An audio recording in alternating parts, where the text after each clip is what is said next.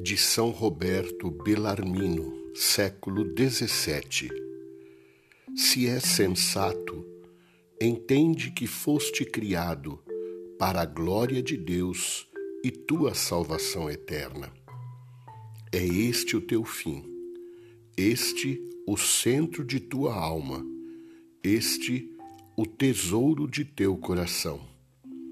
Prosperidade e adversidade, riqueza e inteligência, saúde e doença, honras e vexames, vida e morte. Nenhuma delas o sábio procura por si mesma nem delas foge, mas se concorrem para a glória de Deus e tua eterna felicidade são boas e desejáveis. Se as impedem, são más. Deve-se fugir delas.